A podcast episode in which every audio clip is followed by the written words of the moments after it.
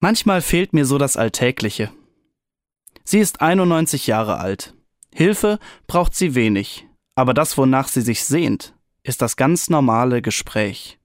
Sie will nicht über das Altsein oder den Tod sprechen, sondern über neue Witze lachen und sich wie früher über nervige Kollegen ärgern. Nicht mehr so nebenher laufen, das wünscht sie sich. Ich möchte ja auch mal mit jemand anderem sprechen als mit meinem Gott. Ist Gott etwa kein guter Gesprächspartner? frage ich. Doch, sagt sie, hin und wieder mal bekomme ich so etwas Ähnliches wie eine Antwort. Dann ist es fast so, als würde Gott hier bei mir sitzen und mit mir einen Kaffee trinken. Ich staune.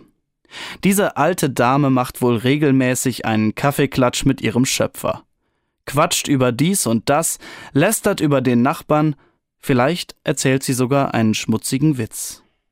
Ich merke, dass ich sie beneide.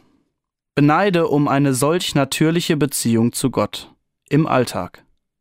Und ich nehme mir vor, das einfach auch mal auszuprobieren. Keine großen und schweren Worte mit Gott zu wechseln, sondern einfach zu erzählen, was ich so erlebe. Bei einer Tasse Kaffee. Und bald gehe ich sie wieder besuchen. Bis dahin kenne ich dann auch einen neuen Witz, den sie Gott weitererzählen kann.